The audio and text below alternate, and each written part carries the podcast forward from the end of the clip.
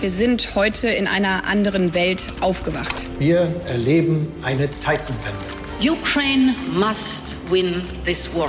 Gas ist von nun an ein knappes Gut. Weil Krise ist, halte ich an der Schuldenbremse fest. You'll never walk alone. Was verschweigen Sie uns eigentlich, Herr Bundeskanzler? Hauptstadt das Briefing Spezial mit Michael Brücker live von der Pioneer One.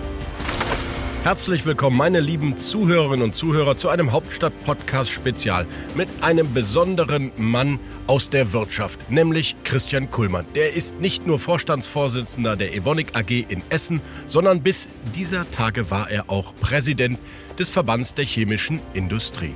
Und damit haben wir mit einem Mann gesprochen, der wie kein zweiter für eine Branche steht, die von dem Energiepreisschock durchgeschüttelt wird. Bis zu einem Drittel der Mitgliedsunternehmen des VCI, immerhin fast 2000 Unternehmen, sind am Rande der Existenz wegen der hohen Energiepreise. Darüber wollte ich mit ihm reden und das habe ich am Mittwoch getan, kurz bevor die Bundesregierung eine Gaspreisbremse mit einem Volumen von 200 Milliarden Euro beschlossen hat, um auch diese Industrie, die chemische Industrie in diesem Land zu halten. Hören wir mal rein, was Christian Kullmann uns über die Nöte seiner Branche gesagt hat und auch darüber, wie er den Großkonzern Evonik durch die Krise führt. Herzlich willkommen im Podcast zum ersten Mal. Viel zu spät, viel zu lange hat das gedauert, lieber Herr Kuhlmann. Der Vorstandsvorsitzende von Evonik und der Präsident noch des Verbands der chemischen Industrie. Schönen guten Tag, Herr Kuhlmann. Lieber Herr Bröcker, vielen Dank für die Einladung und wissen Sie, ähm, das hier, dieser Auftritt ist ein Höhepunkt für mich und die hebt man sich auf bis zum Schluss. Das Traurige ist ja, Sie sind ja so ein lebensfroher Mensch aus Nordrhein-Westfalen. Man würde mit Ihnen ja gerne so einen launigen, witzigen Podcast, aber die Lage ist nicht so, ne? Die Lage ist schlecht, meine Stimmung ist gut, ähm, weil ich voller Zuversicht bin, dass wir auch das gelöst bekommen. Insofern mit Ihnen immer und gerne einen launigen Plausch. Fangen wir mit Ihrer Funktion als Präsident des VCI an. Sie vertreten eine Industrie, die immer so ein bisschen in der öffentlichen Wahrnehmung zu kurz gekommen ist und jetzt seit, äh, ich würde mal sagen, sechs, sieben Monaten mittendrin im Feuer steht dieser Energiekrise. Haben Sie die Befürchtung, dass Teile der chemischen Industrie nach dieser Krise schlicht nicht mehr vorhanden sein werden? Die Befürchtung habe ich. Die Situation ist unglaublich schwierig. Ich denke, dass mindestens ein bis zwei Drittel der chemischen Industrie, und hier reden wir von 1900 Unternehmen, hier reden wir von über 500.000 wirklich gut und attraktiv bezahlten Arbeitsplätzen, hier reden wir von der Zukunft der deutschen Industrie, dass die akut gefährdet sind. Wie konnte es denn sein, dass so viele Mitgliedsunternehmen in ihrem Verband sich so sehr und so einseitig auf Gas aus Russland konzentriert haben? Wir sind nicht einseitig. Ähm, unsere Politik hat falsche Entscheidungen getroffen. Die haben wir nicht scharf genug kritisiert, die haben wir am Ende mitgetragen. Wir sind nicht unschuldig, aber die Weichen falsch gestellt hat die Politik. Aber das günstige Gas hat man gerne genommen über die Jahrzehnte. Zweifellos, das war ein Fehler. Wie schnell kann man jetzt umswitchen? Was ist das? Äh, was ist der Zeitraum, den ihr eigentlich bräuchtet? Wenn wir eine Energieversorgung sowohl bei Strom wie auch bei der stofflichen Verwertung, dafür brauchen wir insbesondere Gas, wie aber auch bei der Energieversorgung insgesamt erreichen wollen, mit anderen Worten 100 Prozent regenerative, dann brauchen wir von heute angerechnet mindestens noch 20 Jahre. Das ist Wahnsinn. Die politischen Ziele sind deutlich kürzer. Aber lassen Sie mich vorher noch mal eben den VCI verstehen. Sie haben gesagt, 1900 Unternehmen, 220 Milliarden Euro Umsatz macht, machen diese Unternehmen. Wie viele denn davon sind wirklich abhängig, weil sie das Gas als Prozess brauchen, als Grundstoff und nicht als Wärmelieferant für die Flure oder die Arbeitshallen? 99 Prozent. Und die sind auf Gas angewiesen, solange bis sie halt eine Alternative finden. Die können gar nicht umswitchen. Das heißt, die muss man eigentlich jetzt staatlich unterstützen. Das sind drei Fragen in einem Satz. Sie sind ein Profi. Ich will versuchen, sie nacheinander aufzunehmen. Ähm, nicht um Ihre Frage auseinanderzunehmen, sondern um den Zuhörern profunde und gute Antworten geben zu können. Zum einen, die chemische Industrie ist eine der energieintensivsten Industrien in Deutschland und sie ist zugleich die zentrale, die elementare Industrie, die es braucht, wenn wir die Transformation zu einer klimaneutralen äh, Volkswirtschaft erreichen wollen. Also mit anderen Worten, die chemische Industrie ist das Zukunftsgelenk. Ähm, das Gas von heute ist die Windkraft von morgen. Dafür braucht es Zeit um auf diesem Prozess das betriebswirtschaftlich vernünftig mit Augenmaß, und das bedeutet hier Arbeitsplätze erhalten, Zukunft schaffen, Unternehmen, die wachsen, die in moderne Technologien investieren können, ähm, entsprechend ausrichten und aufstellen zu können. Zum Zweiten, die chemische Industrie ist zugleich auch das Rückgrat der deutschen Volkswirtschaft. Denn in über 90 Prozent aller Produktionsprozesse, die es in Deutschland in der Industrie gibt, ist Chemie drin. Mit anderen Worten, ohne Chemie geht nichts. Ohne Chemie stehen die Räder still. Und wenn wir das alles vermeiden wollen, dann müssen wir die chemische Industrie jetzt über Wasser halten. Jetzt ist nicht die Zeit für Wasserballett. Das werden wir alleine nicht schaffen können. Wie viele sind denn schon untergegangen? Betriebe, Unternehmen? Es sind viele Betriebe in größter Not. Ich habe gerade gestern noch äh, mit einigen Mittelständlern telefoniert, äh, vierschrötrige, erfolgreiche Unternehmer. Viele von ihnen äh, führen Familienunternehmen bereits über mehrere Generationen. Einige haben Tränen in der Stimme gehabt. Tränen der Verzweiflung, weil sie attraktive Geschäfte haben, in attraktiven Märkten sind, aber sie können schlichterdings die enormen Energiepreise nicht mehr an ihre Kunden weitergeben und damit droht der Zusammenbruch. Und ich sage Ihnen hier, so geht es ganz, ganz vielen. Wenn ich das abschätzen sollte, würde ich von einem Drittel sprechen. Einem ein, Drittel, Drittel Ihrer Mitgliedsunternehmen? Ja. Können Sie mal ein Beispiel nennen? Beziffern Sie mal, welchen Anteil diese neuen Energiekosten, die höheren, bei diesen Unternehmen, mit denen Sie gesprochen haben, ausmachen? Nur mal, damit wir einen Einblick bekommen. Ich will kein Unternehmen nennen, aber ich möchte gerne ein Beispiel nennen. Mhm. Ähm, wenn Sie nach Europa gucken und wenn Sie in die Zukunft der Halbleiterindustrie in Europa schauen, dann haben wir uns vorgenommen, in Brüssel wie in Berlin hier enorme Mittel rein zu investieren, um den dramatischen Rückstand gegenüber den Asiaten und auch gegenüber den Amerikanern aufzuholen. Diese Industrie funktioniert aber nur, wenn sie hochreines Wasserstoffperoxid einsetzen kann zur Aufreinigung. Wasserstoffperoxid ist im Augenblick quasi unbezahlbar teuer, weil der elementare Rohstoff, den, sie den wir dafür brauchen, Gas ist. Und das wiederum bedeutet, dass wenn wir an die ähm, Investitionen in eine neue Halbleiterindustrie in Europa, in Deutschland glauben, dann brauchen wir Wasserstoffperoxid. Und wenn wir das nicht haben, beziehungsweise zu unbezahlbar hohen Preisen nur beziehen können, dann ist auch diese Zukunft in beispielsweise der Halbleiterindustrie hier sehr gefährdet. Das heißt, diese Unternehmen können die Preissteuerung überhaupt nicht im Markt weitergeben und müssten und tun das offenbar auch dicht machen. In Spanien ist es bereits so, ähm, dass große Papierfabriken die Arbeit eingestellt haben, weil sie das Wasserstoffperoxid nicht mehr bezahlen können. Das wird gebraucht, um das Papier zu bleichen. Und das hat dann natürlich auch sehr unmittelbare Auswirkungen auf die großen Verlage, weil die brauchen Papier, um ihre Zeitung drucken zu können. Noch sind nicht alle so vorbildlich und fortschrittlich wie Sie hier. Wir wollen jetzt nicht über die äh, Zeitungsindustrie reden, äh, weil dann bin ich ja befangen, Herr Kuhlmann. Aber mich interessiert, wie sehr haben und wie früh haben Sie als Präsident des VCI diese Dramatik gegenüber der Politik erläutert? Wir sind jetzt im sechsten Monat. Wir haben immer noch keine, wie auch immer, geartete Gaspreisbremse. Wir hatten kürzlich erst die Verstaatlichung ähm, oder die angekündigte Verstaatlichung des zentralen Gashändlers. Viele Maßnahmen harren noch ihrer Umsetzung. Und es klingt so, als sei vieles schon zu spät. Die Bundesregierung macht das ordentlich. Die Bundesregierung hat sehr früh mit uns über dieses Problem gesprochen. Das ist erstmal gut. Die hören zu, die haben offene Ohren. Aber auch die Bundesregierung und die Koalitionsparteien sind ja in ihren politischen Zwängen auch bestimmten, so politischen Haltungen, Linien unterworfen, die ein ausschließlich sachgerechtes, pragmatisches Handeln mindestens mal erschweren, vielleicht sogar behindern, ich hoffe nicht verhindern. Die Sachzwänge, die Sie meinen, äh, sind die eigentlich manchmal auch ideologisch bedingt? Äh, wir haben einen grünen Wirtschaftsminister und wenn ich nach Nordrhein-Westfalen schaue, habe ich dort bei jeder Erweiterung eines Chemiestandorts ständig immer Debatten gehabt zwischen grüner Politik auf der einen Seite und chemischer Industrie auf der anderen Seite. Ist da was jetzt neu zusammengewachsen aufgrund der Krise oder gibt es diese Vorbehalte noch, dass vielleicht der ein oder andere Grüne heimlich diese ja, Dekarbonisierung, die beschleunigte jetzt, eigentlich sogar für gut heißt? Ähm, Parteien haben Programm, dem Programm, dem Programm liegt eine Programmatik zugrunde.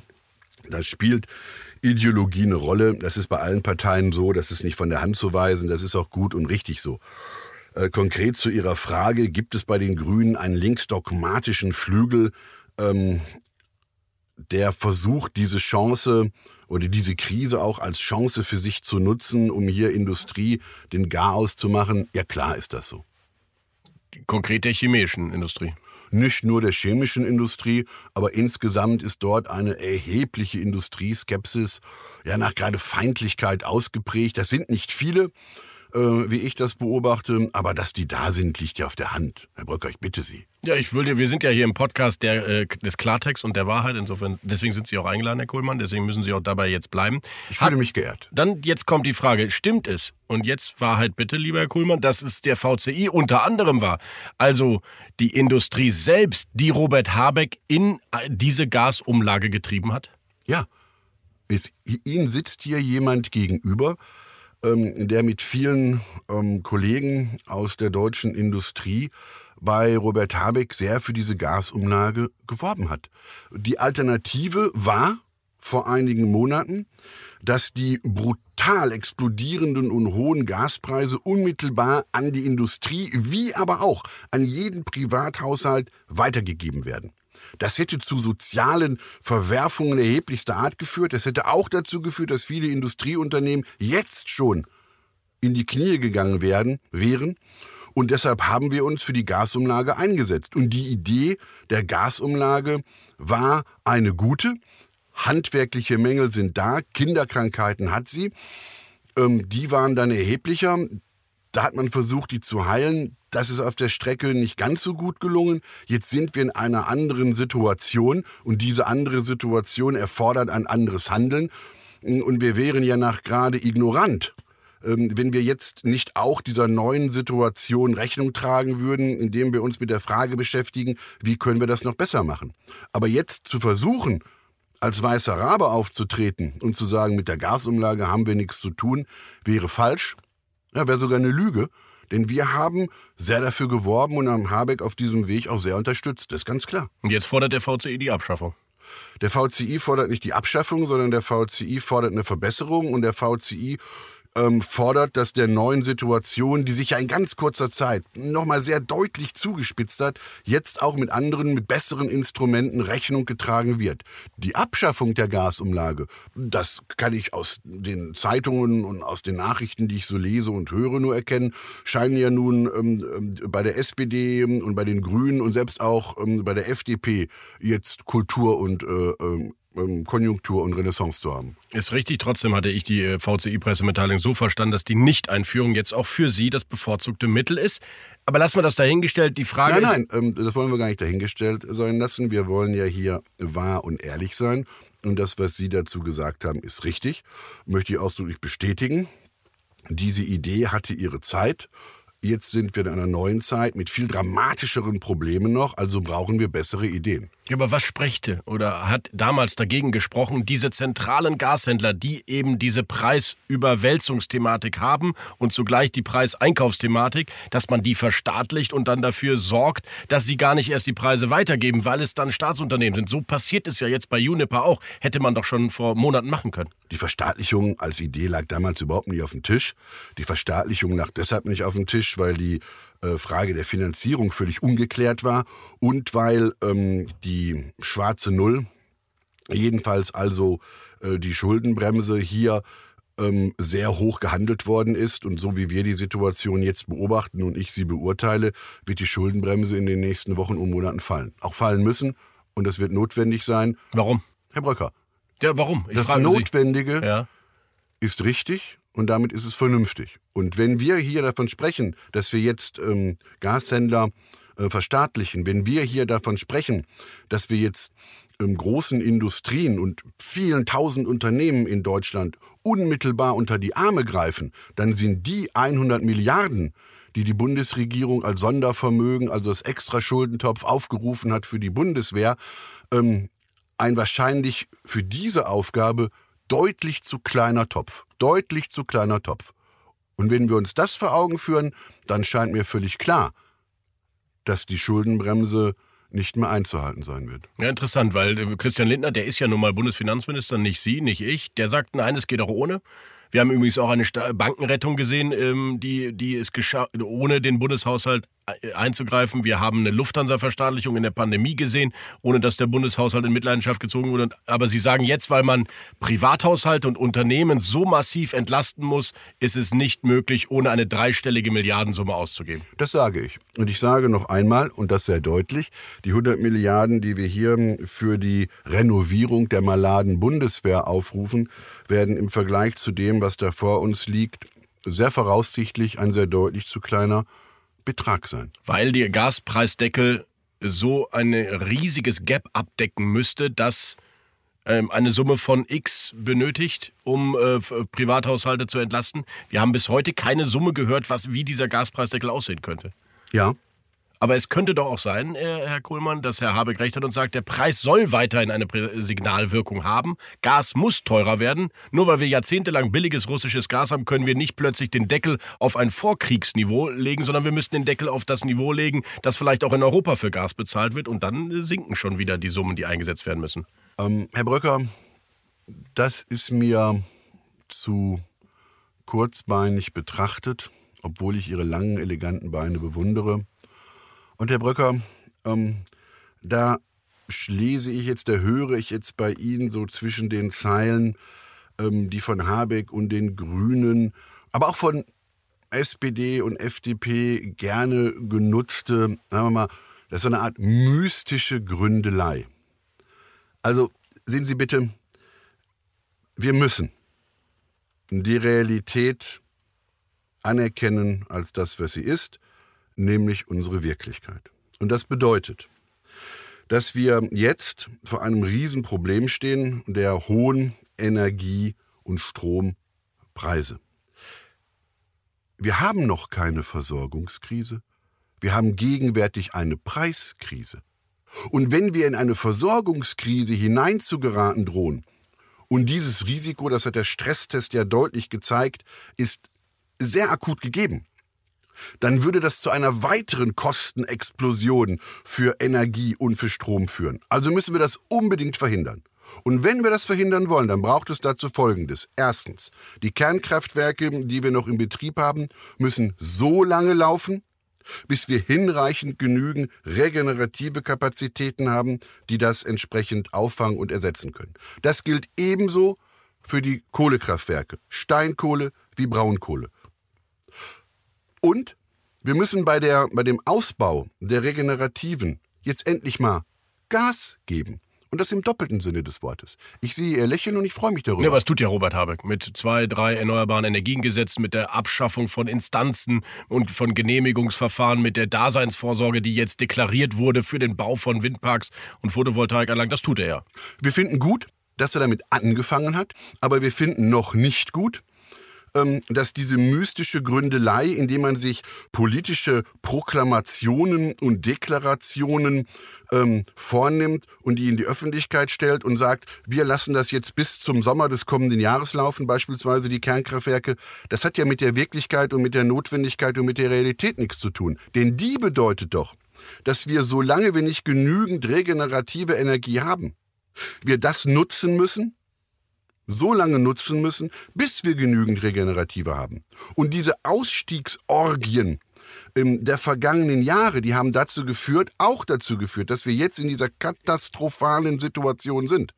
Sie müssen sich vorstellen, die deutsche Industrie ist eine der wettbewerbsfähigsten und besten der Welt und wir richten uns selbst zugrunde, weil wir eine völlig desolate energiepolitische Situation herbeigeführt haben. Ich rede mich nicht raus, ich sage nicht, dass die Industrie das nicht auch mitgetragen hat. Aber wir sind, wo wir sind. Also müssen wir das jetzt lösen durch konkretes und pragmatisches Handeln. Und das bedeutet, Die Kernenergie muss weiterlaufen, die Kohleverstromung muss weiterlaufen. Wir müssen den Turbo einlegen bei dem Aufbau von den regenerativen Energien. Wir müssen den Turbo ähm, einschalten bei dem Ausbau der Netze. Sehen Sie bitte, wir bauen pro Jahr 94 Kilometer an Energienetzen dazu.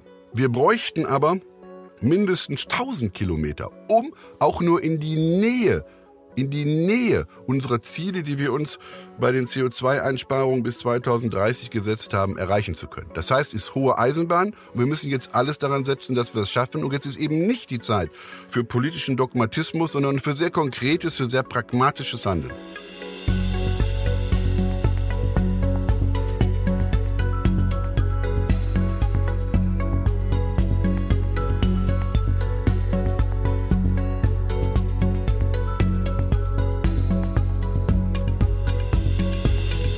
Schätze Ihre Leidenschaft und äh, Fazit ihre, Ihres Einwurfs wäre aus meiner Sicht, die Ziele 80 Prozent Erneuerbare bis 2030, das Ziel eines klimaneutralen Industrielands 2040 sind völlig naiv und nicht zu erreichen.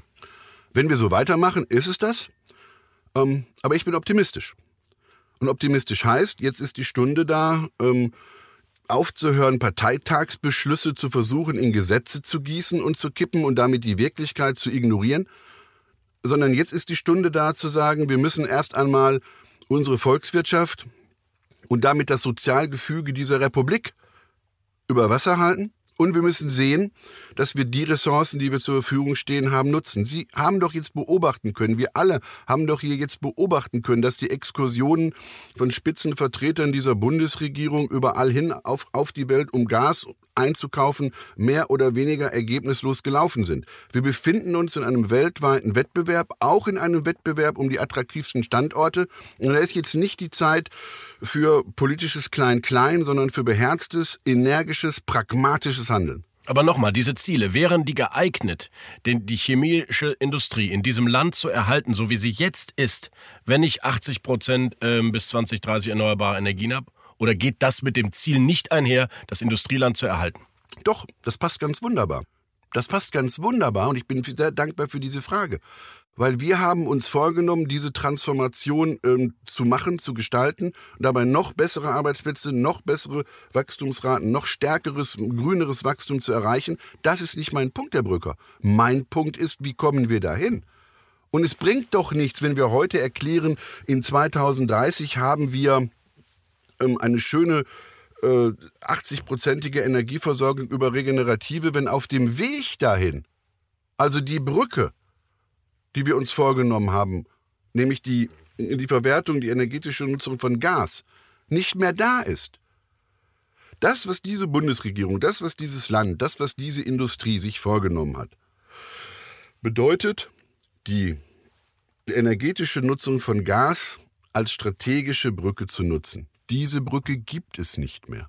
Und wenn es diese Brücke so nicht mehr gibt, müssen wir eine andere bauen. Dann müssen wir jetzt eine andere bauen. Und das können wir nur, indem wir das nutzen, was wir haben.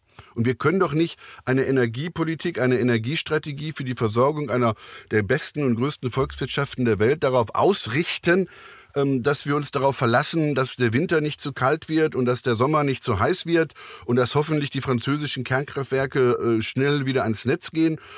So geht das nicht.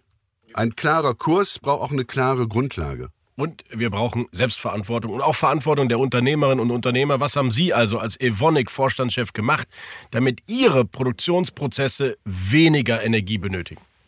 Wir machen uns doch in der Welt und in Europa völlig unglaubwürdig, wenn wir hier unsere Kernkraftwerke rausnehmen, wenn wir hier unsere Kohlekraftwerke runterfahren, wenn wir hier bei dem Ausbau der Regenerativen nicht vorankommen, wenn wir hier in klein-klein formal bürokratischer Bittermäusigkeit bei dem Ausbau der Netze dabei sind zu ersticken und uns dann an die Spitze der Bewegung setzen wollen, dass wir der Weltmeister sind in Sachen ähm, grüner Transformation. Wir sind vielleicht der Weltmeister in, im Deklamieren, aber ich wünsche mir, dass wir auch der Weltmeister im Handeln werden. Und das heißt jetzt Schluss mit politischer Dogmatik und Ideologie von Parteiprogrammen, rein und her mit einem sehr pragmatischen Handeln.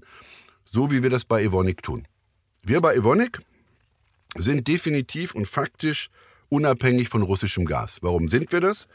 Weil wir zwei hochmoderne Gaskraftwerke an einem unserer größten Standorte in Mal gebaut haben und diese Gaskraftwerke nicht nur mit LNG fahren können, sondern auch mit LPG. Im Ruhrgebiet nennt man das Taxigas, in Deutschland nennt man das Autogas. So.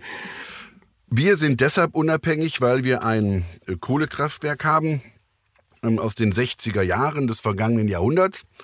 Ähm, dort hat uns die Bundesregierung gebeten, dieses Kohlekraftwerk weiterlaufen zu lassen. Das tun wir. Und wir sind deshalb unabhängig, weil wir an einigen Standorten in Deutschland und in Europa jetzt Ölbrenner einsetzen. Und wenn ich diese Worte spreche und sie in meinen eigenen Ohren höre, dann staune ich über das, was ich sage. Weil ich habe vor einigen Monaten noch erklärt, dass wir stolz darauf sind, durch die Herausnahme unseres Kohlekraftwerkes und durch den Start der Gaskraftwerke eine Million Tonnen CO2 pro Jahr einsparen zu können. Und jetzt sind wir in einer Situation, wo ich dankbar dafür bin, den tollen Ingenieuren bei Evonik, ähm, dass wir einen Fuhrpark haben, einen Kraftwerksfuhrpark haben, der es uns erlaubt, die wesentlichen und wichtigen Produkte für die Transformation unserer Volkswirtschaft hin zu einer möglichst CO2-neutralen, äh, mit fossilen Energieträgern weiter produzieren zu können. Ist das ein Widerspruch? Ja. Ist der auszuhalten? Ja, weil wir Verantwortung haben für die Mitarbeiter und deren Familien, für ein Unternehmen, das in die Zukunft wachsen soll, für den Industriestandort, der dringend neue Technologien braucht, die wir haben, die wir einsetzen, die wir aufbauen. Aber dafür brauchen wir eben auch genügend Elektrizität, dafür brauchen wir eben auch genügend Energie. Und da müssen wir jetzt halt alle gemeinsam in den sauren Apfel beißen und das nutzen, was wir haben. Und das ist eben nicht nur grüne Energie, das ist eben auch die Kernenergie, das ist eben auch die Kohleverstromung und alles, was wir kriegen können, um wettbewerbsfähig zu bleiben. Denn das ist die Grundlage für ein funktionierendes Gemeinwesen in diesem Land und für eine wachsende Wirtschaft, die gute Arbeitsplätze bieten kann. Herr Kuhlmann, Sie waren tausend Tage fast äh, Präsident des VCI. Ähm, was ist denn ähm, Ihrer Meinung nach in diesem, ja, man muss ja sagen, eigentlich eine Art Lobbyistenamt für eine Branche? Was hat sich verändert im, im Verhältnis zur Politik? Ich würde auch gerne konkret wissen zum äh, Bundeswirtschaftsminister. Wie ist das Verhältnis des Chemiepräsidenten zum Bundeswirtschaftsminister? Wie oft telefonieren Sie in der Woche? Also, lieber Herr Bröcker, Sie haben gerade so verschämt gesagt, naja, nach gerade auch Lobbyist. Selbstverständlich bin ich Lobbyist. Und ich bin stolz darauf, dass ich für 33 Monate der erste Lobbyist der chemischen Industrie in Deutschland sein konnte. Weil es ist eine spannende und eine tolle Industrie mit tollen Produkten, tollen Prozessen und tollen Mitarbeiterinnen und Mitarbeitern. Altmaier, bei dem ich zum Antrittsbesuch war, hatte vor sich eine Schüssel mit zwölf Wiener Würstchen stehen. Den langen, den guten. Er hat mir keines angeboten und das war's dann. Ähm, diese kleine Anekdote ähm, einfließen lassend, ähm, haben wir, habe auch ich mit Habeck ein, einen guten Austausch. Und was ich an Habeck sehr schätze, sind zwei Dinge insbesondere. Er ist verlässlich und er ist pragmatisch und schnell, wenn man Verabredungen trifft. Und ist er auch Marktwirtschaftler? Ist er Marktwirtschaftler? Welche Art von Marktwirtschaft meinen Sie, Herr Eine Brücker? zum Beispiel anreizorientierte Wirtschaftspolitik, eine ideologiefreie und pragmatische Wirtschaftspolitik. Also wenn Sie das unter Marktwirtschaft verstehen, dann ist er Marktwirtschaftler, ja. Und deswegen finden Sie das, was er in der Krise gemacht hat in den letzten sechs, sieben Monaten, angemessen, richtig und das wünschen Sie sich von einem Wirtschaftsminister. Lieber Herr Bröcker, der Habeck ist kein weißer Rabe. Und wir finden, dass er Dinge toll macht. Wir finden auch, dass er Dinge weniger toll macht. Und mitunter kommt es vor, dass er Dinge macht, die finden wir gar nicht toll. Aber insgesamt ist er ein Wirtschaftsminister, mit dem wir gut umgehen können. Und das ist viel wert. Mensch, eine Lobeshymne von Herrn Kuhlmann. Das, äh, er wird sich freuen. Sie waren ja eigentlich mal auch ein Berater eines äh, prominenten, großen, wichtigen CDU-Politikers, richtig, Herr Kuhlmann? Erinnern Sie sich noch? Ich bin mit Armin Laschet gut und eng befreundet. Ja, deshalb erinnere ich mich auch gut. Was ist da nochmal schiefgelaufen, dass der nicht Bundeskanzler wurde? Ähm, Armin Laschet hätte das Zeug dazu gehabt, das ist ganz zweifellos so. Ähm, aber im Wahlkampf ist so ziemlich alles schiefgelaufen. Und wenn ich das Füllselwörtchen ziemlich einfüge, dann ist es eine freundliche Umschreibung und Dehnung. Und das ist der Grund dafür, ähm, dass diese Wahl so ausgegangen ist, wie sie ausgegangen ist. Beraten Sie heute seinen Nachfolger Henrik Wüst? Ich schätze den Ministerpräsidenten in Nordrhein-Westfalen sehr. Er ist ein pragmatischer, er ist ein vernünftiger, er ist ein verlässlicher, er ist ein geradliniger Mann. Ähm, die Beziehung hat eine andere Qualität, weil, wie gesagt, mit Armin Laschet bin ich befreundet und den Herrn Ministerpräsidenten, der jetzt gemeinsam in, mit den Grünen regiert, ähm, den kenne ich dafür zu wenig.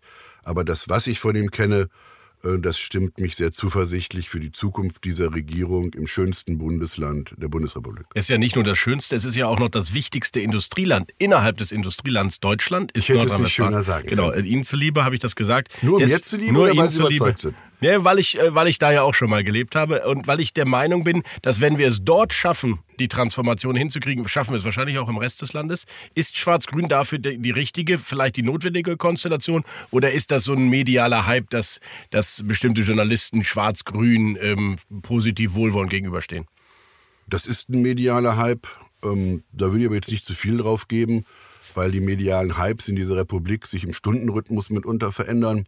Aber wer mit dem langen Blick handelt, und das muss ein Unternehmer und das muss Industrie tun, ähm, der hat in dieser Landesregierung ähm, gute Partner, weil auch die Wirtschaftsministerin Mona Neubauer in diese Rolle äh, ganz wunderbar hineingewachsen ist und das ein, eine gute Kombination ist, die die Grundlage dafür sein wird, die Transformation in NRW hinbekommen zu können. Es ist eine Chance. Es gibt keine Gewissheiten und wir dürfen nicht verzagen, sondern wir müssen energisch handeln, um diese Chance für uns nutzen zu können.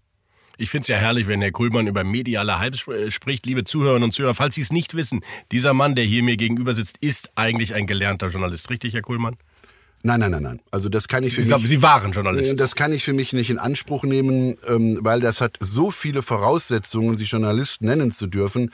Ähm, das von der, ja gar nicht. Jeder von der Ausbildung, von der Qualität und auch der charakterliche Anspruch der Seriosität und Unabhängigkeit, dass ich mich nicht trauen würde zu sagen, ich bin gelernter Journalist sondern ich bin gelernter Vorstandsvorsitzender und gebe mir sehr viel Mühe, diesem Anspruch, ähm, der damit verbunden ist, gerecht werden zu können. Seien Sie ehrlich, wie viel äh, ist guter im Amt eines Vorstandsvorsitzenden? Was kann man aus dem Journalismus dort richtig gut einsetzen und was fehlt einem? Wer führt, muss erklären können. Wer entscheidet, muss begründen können. Wer dazu das Wort findet, um diese Dinge eingängig vermitteln zu können, ähm, ist sicherlich in der Funktion eines Vorstandsvorsitzenden gut beraten und gut unterstützt und gut ähm, dadurch auch begleitet. Das ist so. Und das gilt ähm, für alle gesellschaftlichen Einflussgruppen. Das gilt sowohl für die Mitarbeiterinnen und Mitarbeiter, das gilt für die Sozialpartner von der Gewerkschaft und die Betriebsräte, das gilt für die Investoren und Anteilseigner, das gilt für die Nachbarn und das politische Umfeld. Kurzum, ähm, derjenige, dem das Wort gegeben ist, ähm, der hat sicherlich keinen Nachteil. Ähm, insofern ringe ich damit, ähm, immer wieder zu versuchen, die richtigen Worte zu finden. Da war schon die kleine äh, Anekdote eigentlich vorhanden, wie sehr dieser Mann Journalist war, hörte man. Letzte Frage, lieber Herr Kuhlmann. Wenn Sie mit so einem Herrn Brudermüller zusammensitzen, einem BASF-Chef, spitzt er sie manchmal so ein bisschen auf und sagt, Mensch, also äh, ich rede eigentlich in meiner Branche nur mit promovierten Ingenieuren, die kann ich, äh, die kann ich ja, alle anderen nehme ich gar nicht ernst. Gibt es da so einen, so einen Mentalitätsunterschied zwischen den Vorstandschefs, die das gelernt haben, was man im chemischen Alltag benötigt, und den angelernten Vorstandschefs? Seien Sie ehrlich, Sie dürfen eine Anekdote erzählen. Ähm, ich kann gar nicht anders, als ehrlich zu sein, lieber Herr Bröker, weil das ist mir so gegeben. Und ich freue mich, dass ich Ihr zustimmendes Nicken sehe. Das macht auch mich an diesem tristen Tag draußen glücklich und zufrieden. Äh, Martin Brudermüller schätze ich sehr. Toller Typ. Ähm, wir haben ein sehr enges und gutes Verhältnis. Wir sind durchaus unterschiedlich. Und ähm, diese Unterschiede machen es aus, weil aus dieser Symbiose dann etwas gemeinsam noch Besseres erwächst. Das hat uns beim VCI besser und stärker gemacht. Ansonsten denke ich, sollte jeder sein Unternehmen so führen, ähm, wie es wie er es für das Richtige und Beste hält. Und dabei ist ganz gleich, welche Ausbildung Sie haben. Ganz gleich, welche Ausbildung Sie haben. Eines sicherlich das Entscheidendste. Den langen Blick zu haben, äh, mit klugem Blick nach vorne zu sehen. Oder, lassen Sie es mich mit Kant sagen, sapere aude. Herr Kuhlmann hört mit Kant auf, danach kann nichts mehr kommen, würde Gabor Steingart an dieser Stelle sagen. Vielen Dank für dieses offene und äh, auch aufklärerische Gespräch, Herr Kuhlmann. Bis zum nächsten Mal. Vielen Dank. Ich habe mich gefreut. Vielen Dank und alles Gute.